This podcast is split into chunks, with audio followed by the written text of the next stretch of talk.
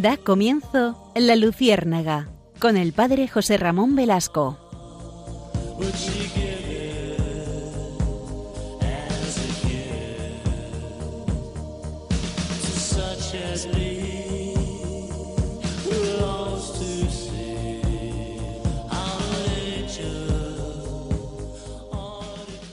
Cuentan los anales de la Orden de Santo Domingo que hallándose Santo Tomás de Aquino en su celda, en el convento de San Jaime, encorvado sobre oscuros manuscritos medievales, entró de repente un fraile, un fraile juguetón, gritando escandalosamente, Hermano Tomás, acabo de ver a un buey volador.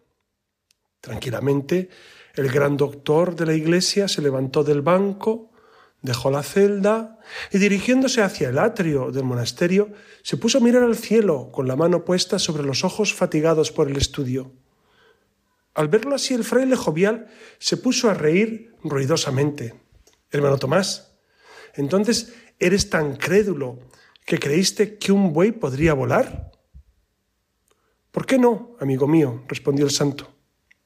Y con la misma sencillez le dijo, preferiría admitir que un buey volara a creer que un religioso pudiera mentir. Esta anécdota que eh, la he escuchado en varias ocasiones y que está recopilada en un libro de Mal Badahan, que es Leyendas del cielo y de la tierra, nos ayuda para introducir el tema de hoy. Buenas noches, queridos radioyentes. Y el tema va a ser eso precisamente, la verdad en el lenguaje. Y cómo el lenguaje está sufriendo una intensa manipulación, cómo nos están manipulando, especialmente en eso, en que las palabras ya no significan lo que deberían significar. Y entonces empezamos a tener un problema cada vez más serio porque mm, la manipulación del ser humano comenzó, comenzó por los hechos, pero también por las palabras. Y no es de ahora no es de ahora. Eh, ustedes saben que eh, siempre los regímenes totalitarios han tratado de manipular el lenguaje. Es verdad que el consenso sobre el significado de las palabras es uno de los más básicos que existen en cualquier sociedad, tanto que ni siquiera nos damos cuenta de ello. Hay un libro interesantísimo de Víctor Kempler que se titula La lengua del Tercer Reich, y que habla precisamente sobre este tema, sobre la manipulación del lenguaje. Y este filólogo, Kemplerer, va tomando notas y analizando cómo los nazis fueron modificando los significados compartidos por la sociedad hasta llegar a reinventar un lenguaje, que de hecho crea la realidad en la forma que era conveniente para el nazismo. Fueron transformando el lenguaje. Una vez que habían redefinido los significados para la sociedad, no les resultó difícil convencer a los, alemanes de sus ideas políticas, porque los significados son la llave de acceso a nuestras ideas. Y esto que ocurrió en el Tercer Reich, Hitler, que era un gran manipulador de masas, lo estamos viviendo en nuestros tiempos. La sociedad actual en España, siempre hablo del país en el que vivo, eh, nuestros gobernantes son grandes manipuladores y lo estamos viendo continuamente. Cómo manipulan el lenguaje para eh, sus aviesas intenciones. Esto es fruto de la posverdad. De la. Eh, no sé si ustedes saben, voy a hacer publicidad de mí mismo y me perdonan, ¿verdad? Pero hace un, hace un año publiqué un pequeño librito que se titula Posverdad y emotivismo y es precisamente una reflexión, e, es fruto de varias conferencias, varias charlas que di sobre este tema. Y, y en este librito, que es muy sencillito, eh, y lo, encuentran en internet, se lo pueden bajar y, lo puede, o lo pueden pedir el que lo quiera, em, precisamente hago el análisis de cómo la realidad eh, está envuelta en, esta triste eh, amalgama de posverdad y emotivismo. Y van muy de la mano. La posverdad es, es una mentira. La posverdad es, es camuflar la verdad para, eh, pues eso, para manipular a la gente. ¿no?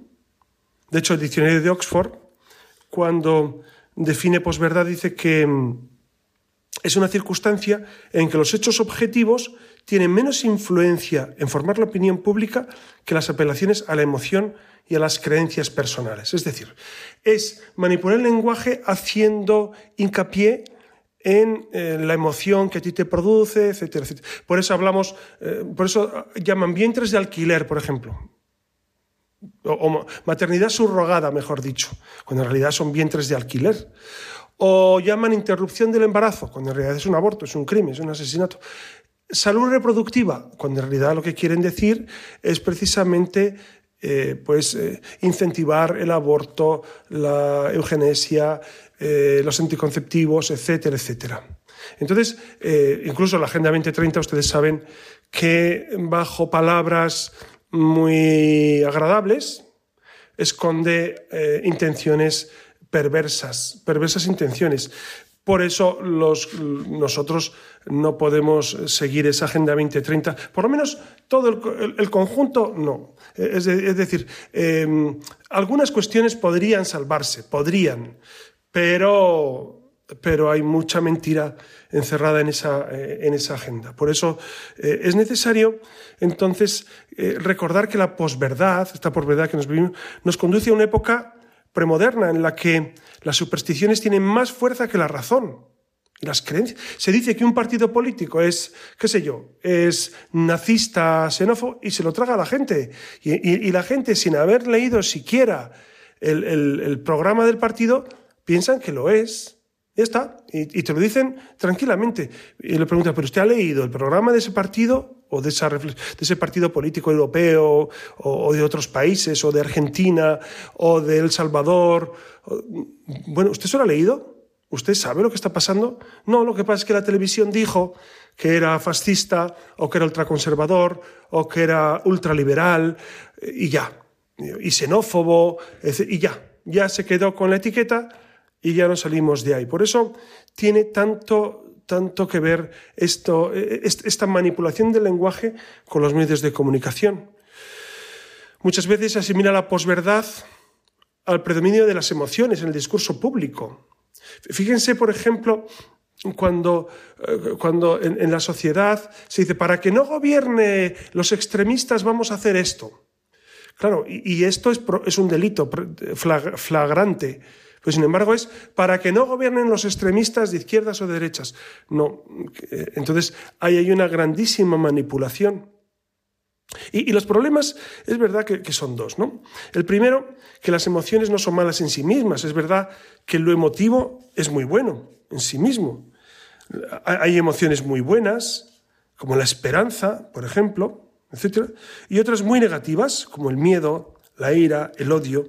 Y entonces eh, los populistas eh, usan de, ambas para...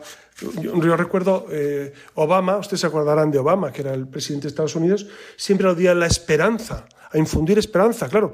Y entonces esto la gente lo compraba, compraba el discurso, compraba eh, que, luego de esperanza nada de nada. Ha sido uno de los presidentes más belicistas y eso que le dieron el Premio Nobel de la Paz, eh, nada más ser elegido, lo cual fue sorprendente. No, había sido apenas elegido un, par de meses y ya le dieron el Nobel de la Paz, que es, eh, bueno, una manipulación más de los premios Nobel, etcétera, etcétera, ¿no?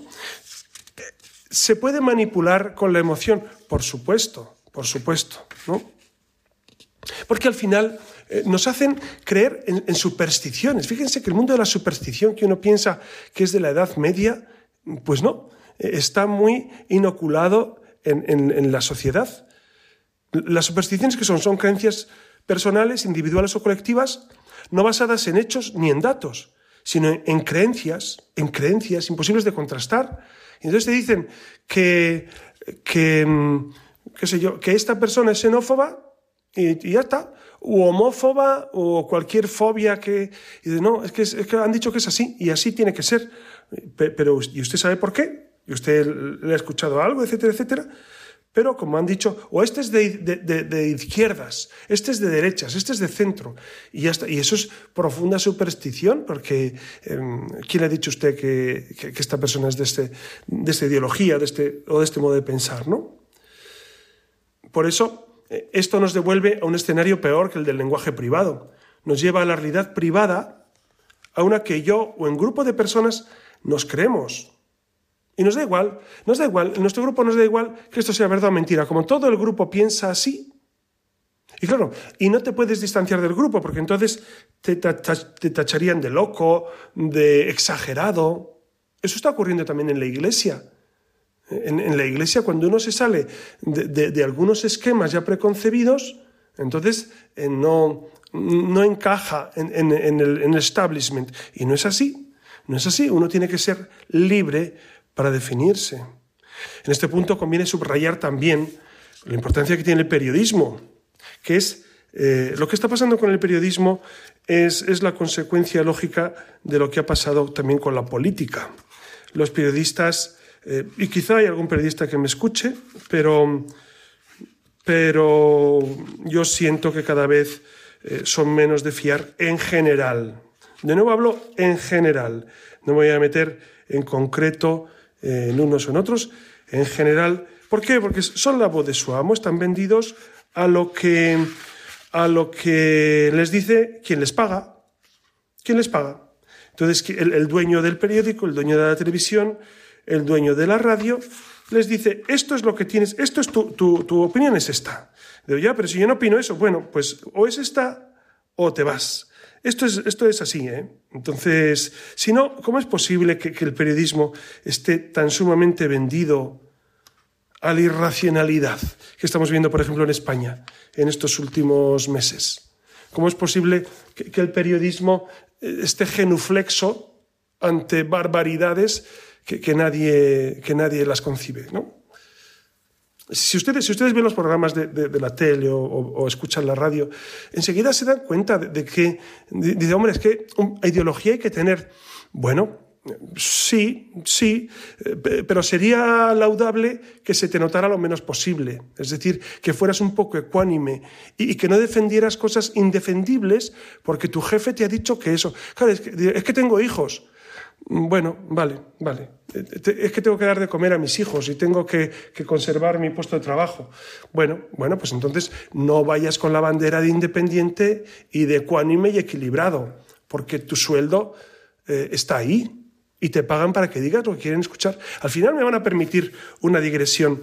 Eh, yo siempre he pensado que la gente más libre es la que puede decir lo que quiere sin que dependa de su, sueldo, dependa de ello o los votos de la gente, como en la iglesia. Bueno, en la iglesia y en muchos sitios hay periodistas que sí lo son, hay escritores, hay, hay gente muy libre que, dice la verdad, porque seguramente la verdad no depende de, pues de la gente que, que, le rodea y, son muy libres en este sentido. La Iglesia, creo yo que aquí tiene una misión eh, profética de, ser, de seguir siendo libre y decir, eh, pues cuando el rey va desnudo, el rey va desnudo. Ya saben la famosa, el famoso relato, ¿no?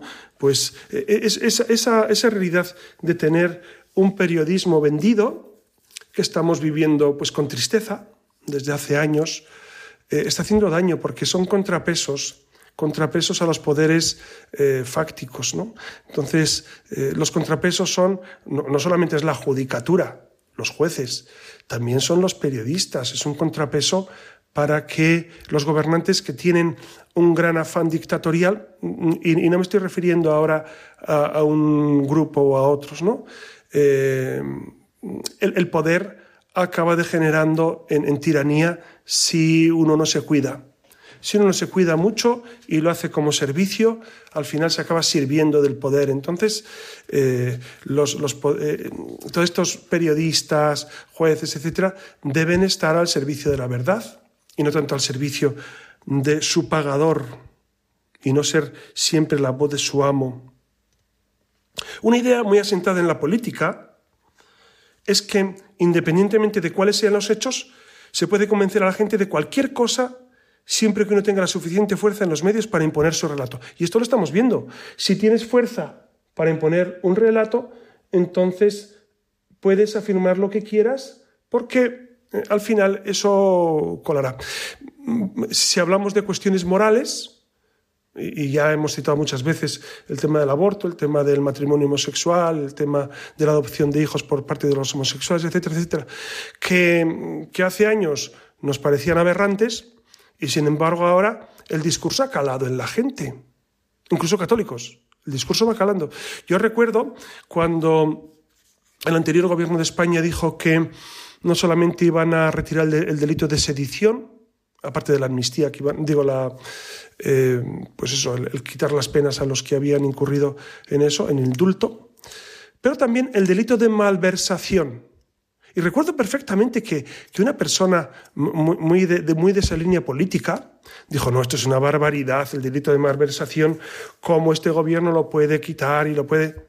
Bueno, ¿ustedes se acuerdan de que eso está quitado? Fue hace dos años, hace tres. El delito de malversación, que es una barbaridad. Usted puede robar si eh, lo que roba se lo da a sus amiguetes. Si no se lo queda a usted, porque si lo queda a usted está mal. Entonces ahí sí puede ir usted a la cárcel o tener un pleito. Pero si se lo dan los amiguetes de partido o de lo que sea, no hay problema, no es delito. ¿Qué les parece? Es una barbaridad.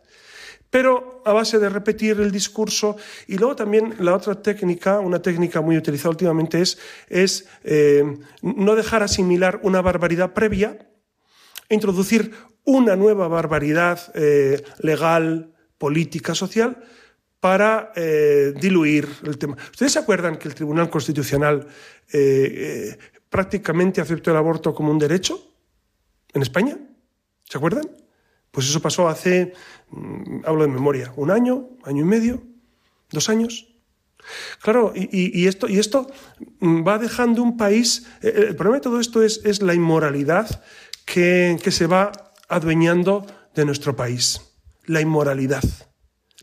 Fíjense que, el problema, creo yo, y no quiero meterme en cuestiones que salen de mi, de mi ámbito filosófico, teológico, pero eh, lo más grave, creo yo, de lo que estamos viviendo en estos meses es que hemos aceptado que lo inmoral, que la mentira, sea algo normal, tenga carta de ciudadanía, que no solamente los que nos gobiernan nos mientan, sino que la gente pueda mentir, que, con tal de salvar tu puestecito o tu lugarcito, pues puedes eh, votar y afirmar lo que quieras. Claro, esta degradación eh, que, está que, estamos viviendo a pasos agigantados en los últimos meses, los últimos años, eh, nos va a llevar al caos, evidentemente. Y no quiero ser fatalista, por supuesto, y menos en las ondas de Radio María, y menos en, en nuestro ámbito profundamente católico. Pero es verdad que, que somos la avanzadilla de la inmoralidad, sobre todo en la mentira. Hemos consentido que la mentira señoree nuestras vidas, ¿no? Es verdad que eh, esta realidad política nos deja totalmente inermes y en el fondo significa que quien tenga el poder suficiente, mediático, el que controla los medios de comunicación, político, económico, no solo ejerce el poder, sino que tiene la capacidad de definir la realidad. Esto es muy importante. Entonces, quien tiene el poder de comunicación tiene la capacidad de redefinir la realidad y, te cuenta en un mundo que no es real, pero como todos los periodistas o todas las cadenas cuentan lo mismo, entonces ya, eh, ya, ya, resultaría extraño hablar de, justamente lo contrario, ¿no? Vuelvo al tema, a un tema que, es, que es palmar y, que, que, lo tengo muy a cuore. El tema del aborto. El tema del aborto, ¿cuántos católicos admiten ya que, hombre, que en algún caso se puede abortar, en caso de violación, en caso de malformación del feto, en caso de... No, amigos, no, no, no, no. Eh, si está mal, está mal siempre. Y si está bien en esos casos, no hay argumento para defender que no esté bien en los demás. Pero los católicos en algunos casos hemos aceptado ese discurso mediocre del mundo, ese discurso engañador, que en el fondo eh, es un totalitarismo. Es un totalitarismo. Los medios de comunicación actúan de manera totalitaria. Y quien disiente, eh, pues no le vuelven a invitar a un debate, a un coloquio, a un programa de televisión. Quien disiente de la verdad oficial, porque existe verdad oficial, ¿Y, quién, y quién vive la, verdad aparte de la oficial? Pues poquísima gente, ¿no? Es verdad que hay un, hay un adagio clásico del periodismo que dice que las opiniones son libres, los hechos son sagrados. Eso dice el, el adagio del periodismo.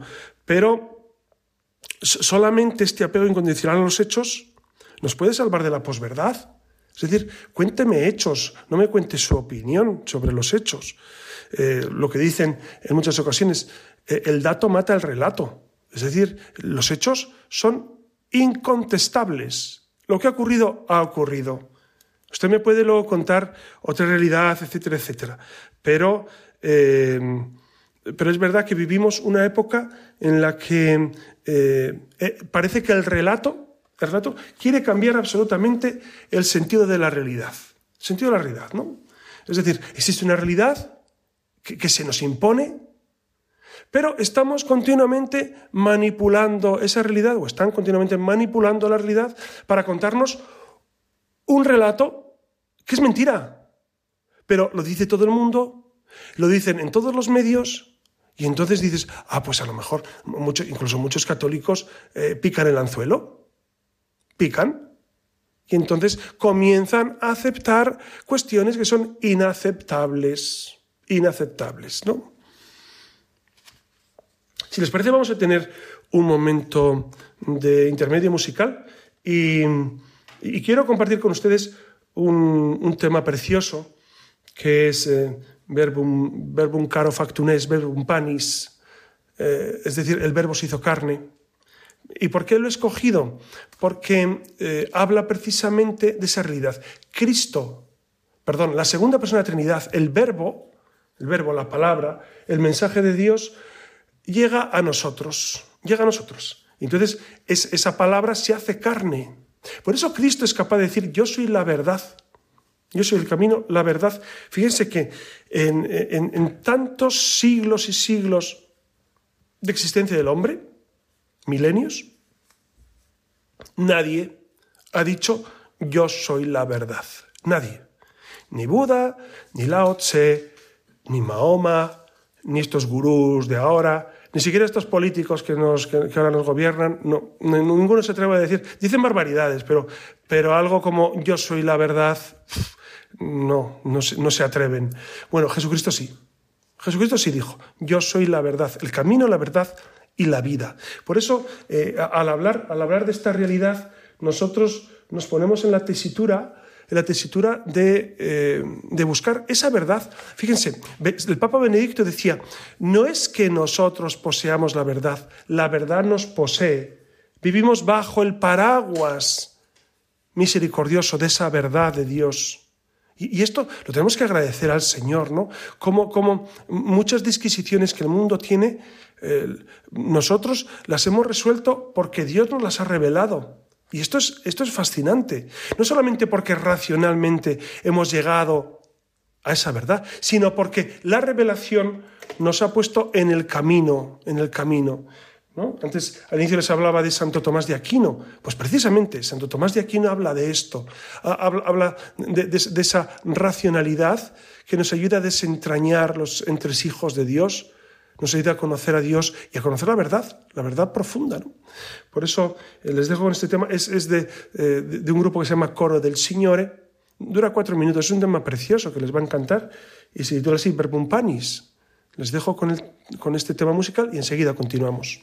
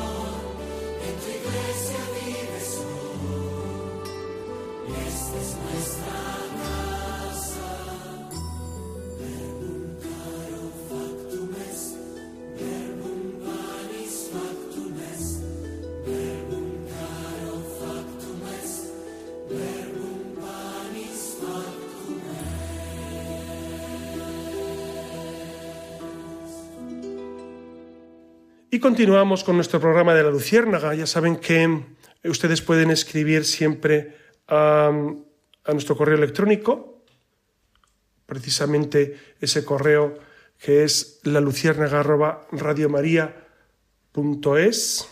Y, y, les doy las gracias porque eh, sí hay bastantes personas que me escriben y, y, yo contesto a todos. Si alguien no le he contestado, me ha escrito y no le he contestado, me vuelve a escribir y con mucho gusto.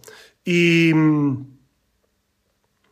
y, las sugerencias que hacen son interesantísimas. ¿no? Por ejemplo, el programa, recuerdan que tuvimos un programa sobre, sobre los colegios, etcétera, tocamos el tema de la enseñanza católica, de los colegios católicos, y, un, un padre de familia me decía, con pesar, pues que en su, en su lugar no había, no había la posibilidad de conseguir un buen colegio. Les dije que yo no llevaría a mis niños a la mayoría de colegios pseudocatólicos, que se llaman así.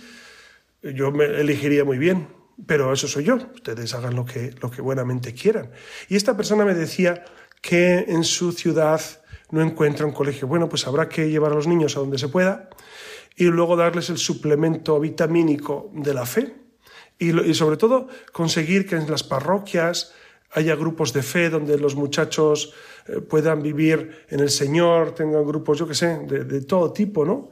De, de comunión, de poscomunión, de confirmación, de, scouts, de, grupos, de, lo que sea.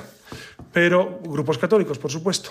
Porque claro, si en la parroquia el grupo que lo lidera no lleva nombre de católico, pero no lo es, pues entonces no es una cuestión. Les decía, y vuelvo a repetir esta idea, porque me parece muy importante. Les decía el otro día, hace un mes ya, que ¿cómo sé yo que este colegio o este ambiente o esta parroquia eh, me ayuda? Pues muy sencillo.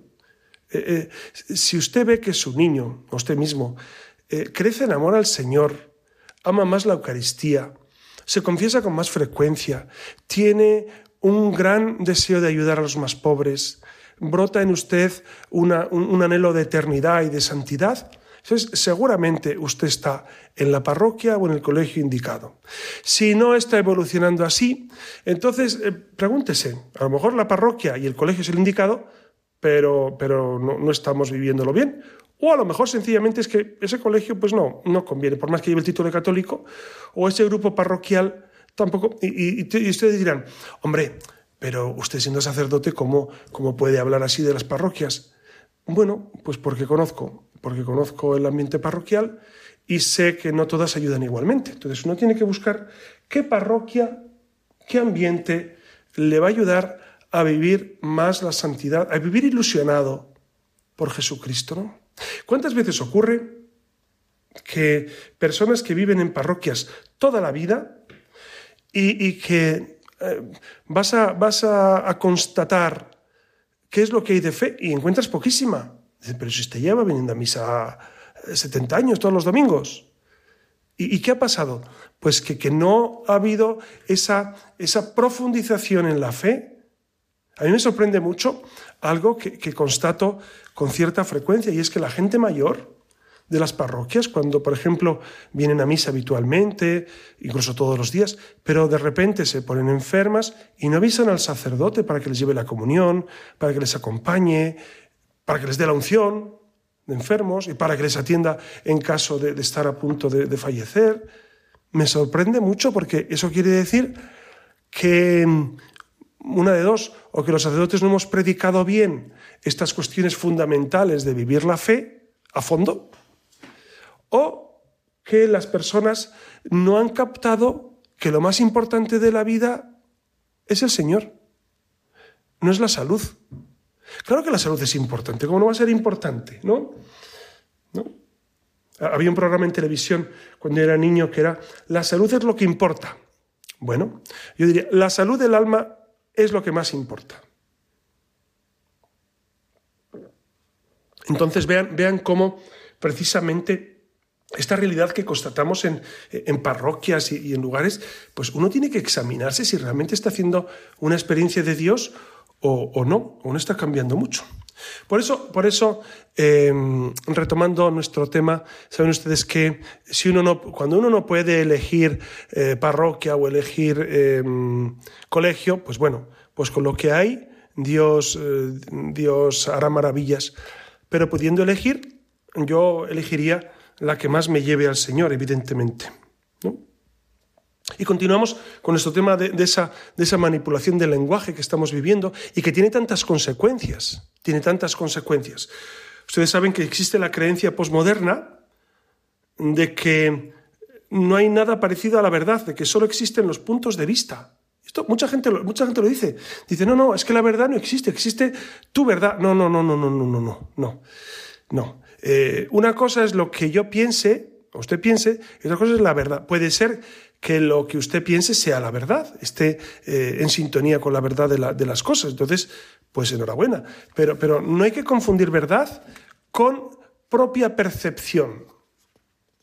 Porque entonces eh, estamos equivocadísimos, un punto de vista. Es que a mí me parece esto. Bueno, esto, esto, lo distinguían muy bien los griegos entre doxa y opinión, ¿no? Es decir, un, una, cosa es eh, la opinión y otra cosa es la certeza sobre la realidad, ¿no? Realmente, lo que define nuestra época, aunque ya lo, denunció George Orwell, ¿recuerdan? El famoso autor de 1984, de La granja de los animales, ¿no? Eh, es del siglo, de, perdón, es del siglo XX, pero de los años 30, George Orwell. Y, él decía, que no es tanto la mentira como el abandono de la idea de que la verdad puede existir, el relativismo. Es decir, el relativismo es de, es de, siempre. O sea, no crean que ahora estamos peor que en otras épocas. Digamos que, que ahora esta posverdad y este relativismo pues tiene unas, unas consecuencias muy especiales. Hay que tener en cuenta que él lo dice en tiempos de guerra. George Orwell hablaba en tiempos de guerra, donde eh, la propaganda se multiplica. Ustedes saben que la verdad es, lo primero que, fallece, lo primero que deja de existir en las guerras, porque todo el mundo miente. La crisis eh, también financiera del año 2008 y la que hemos vivido después de la pandemia ha dejado una desconfianza tremenda en las élites. Cuesta creer cuesta creer a los que nos gobiernan. ¿Por qué? Porque mm, realmente eh, cuando te han mentido una vez o varias veces, después es muy difícil fiarse, muy difícil fiarse. ¿no? Y, incluso constatamos como las redes sociales, el Big Data, la inteligencia artificial, el chat GPT, etcétera, eh, multiplican la fuerza de las mentiras. Los bulos han existido siempre, siempre. Ha existido la mentira y los bulos. Pero eh, actualmente se está dando una progresión eh, fabulosa en esta expansión de lo que, actualmente se dicen las fake news, ¿no? que son los bulos, las mentiras, etcétera, etcétera, que no hay que usar fake news, es, un anglicismo, con usar bulo o mentira es suficiente. ¿no? Por eso eh, es necesario que, que, nosotros recuperamos ese sentido profundo de la realidad y que veamos cómo, cómo esa manipulación no puede llegar a nuestras vidas, no podemos permitir que en nuestra vida eh, pues esa manipulación llegue a a calar, a calar.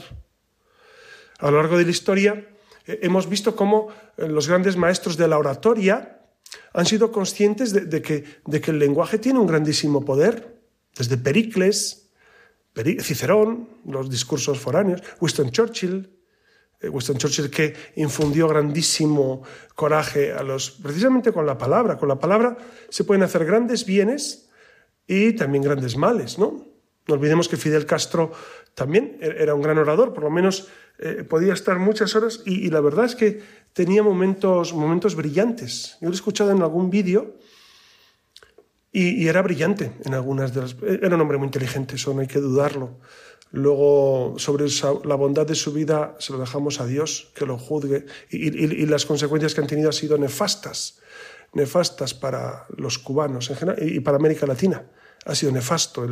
Pero no, hay que negarle su capacidad de, verbal e inteligencia y un grandísimo manipulador, claro, grandísimo manipulador.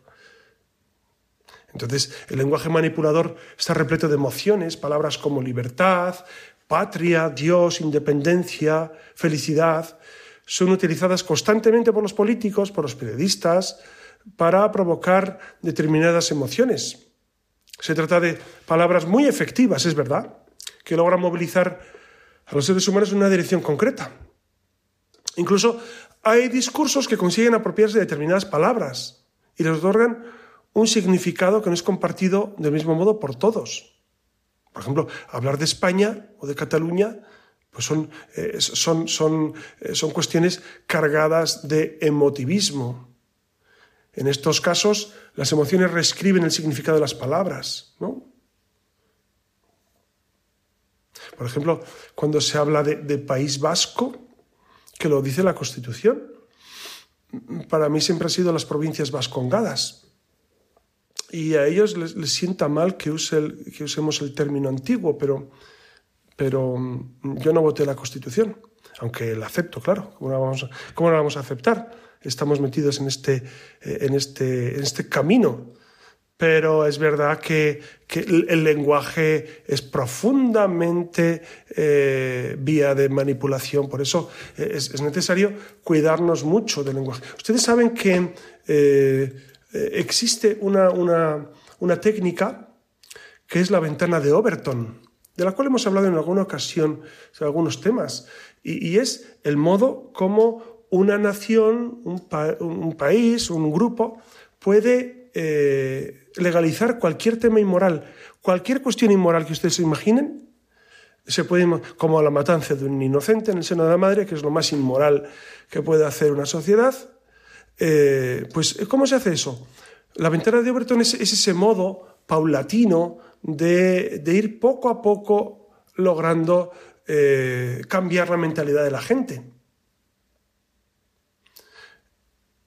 ¿Cómo se hace? Pues la, ventana de Burton son varias etapas, varias etapas hasta que se logra que la sociedad acepte eh, una realidad que es totalmente, totalmente ajena al inicio, pero que al final lo, la, primera etapa es de lo impensable a lo radical.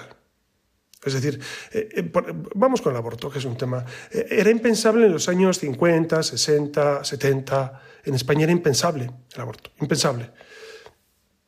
Y poco a poco, a partir de los 80, eh, que se consideraba como un tabú, pero se fue amparando esta, en la libertad de expresión y trasladar la cuestión a la esfera científica, porque, bueno, si los, científicos dicen, hombre, e, e, es viable, eh, algunos científicos dirían, es bueno para no pues para no tener población, yo qué sé, con síndrome Down, por ejemplo. Entonces, em, primero era impensable y después fue, bueno, es una cuestión radical que no la aceptamos, pero, pero bueno, tampoco.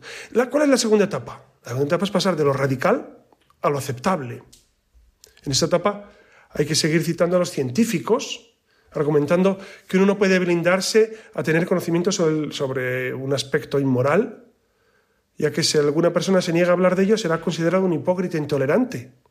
Entonces, eh, bueno, y, se van creando incluso términos, manipulando el lenguaje, para eh, ir introduciendo esta realidad. Entonces, ya no se hablaría del aborto en esta etapa, sino de eh, interrupción del embarazo. Claro, interrupción del embarazo es como, como si a una persona le pegan un tiro y no, si solo le ha interrumpido la vida, no, no, la has matado. ¿Cómo que interrumpir la vida? ¿O cómo que interrumpir el embarazo? ¿O salud reproductiva?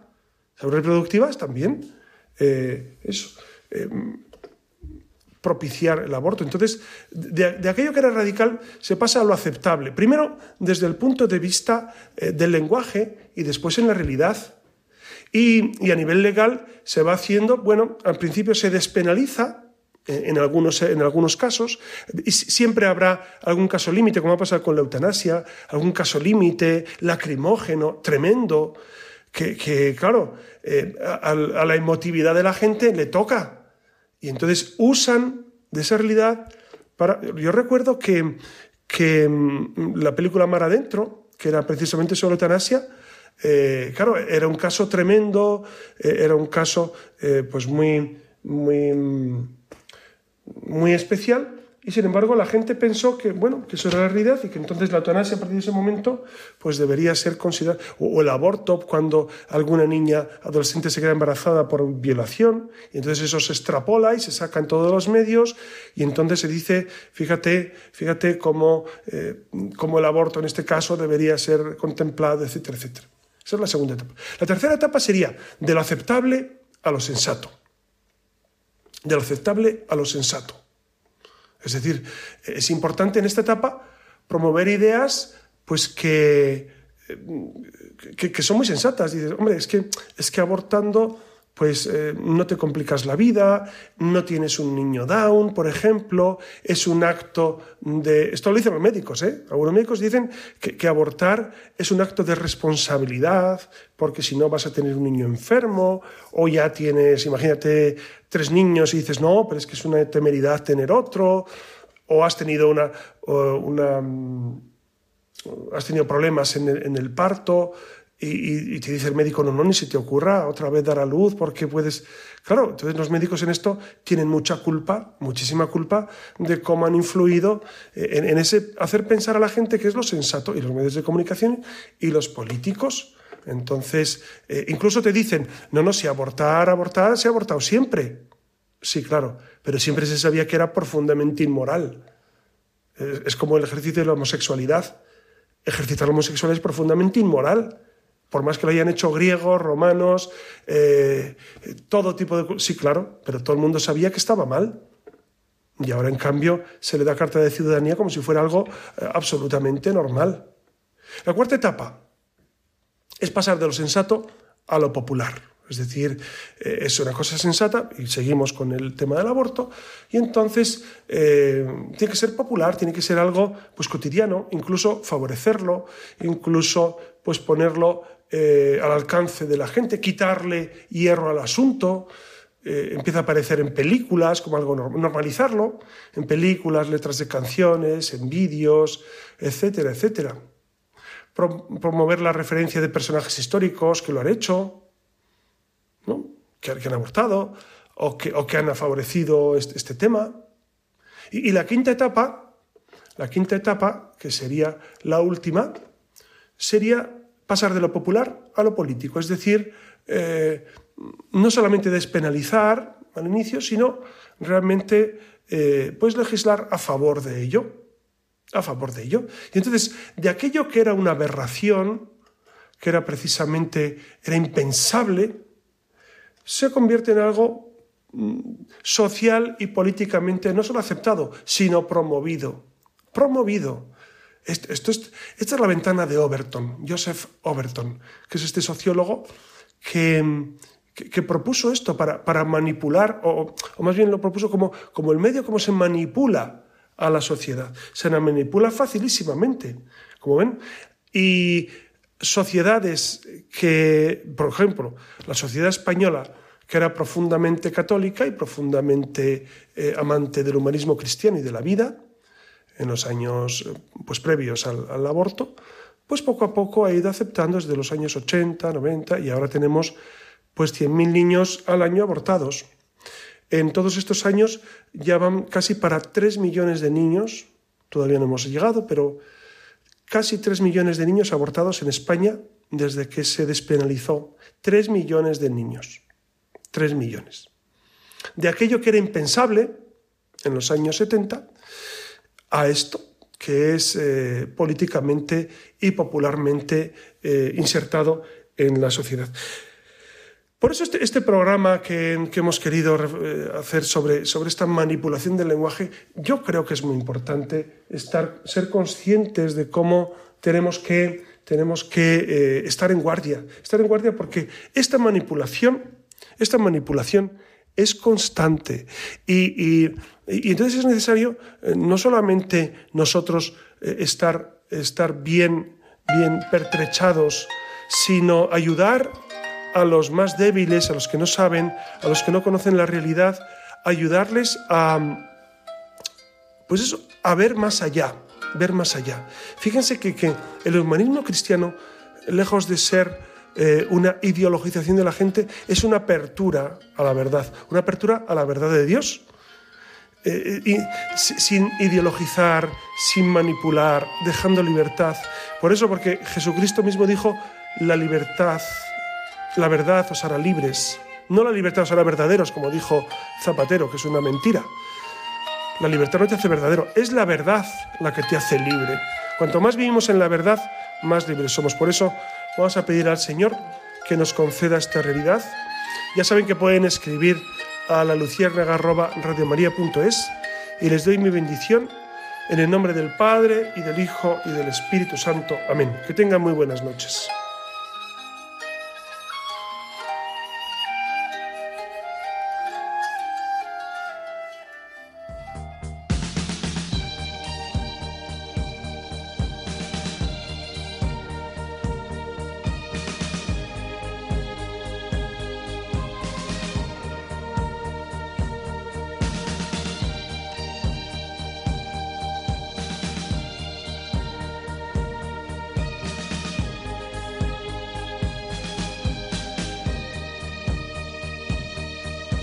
Han escuchado en Radio María La Luciérnaga con el padre José Ramón Velasco.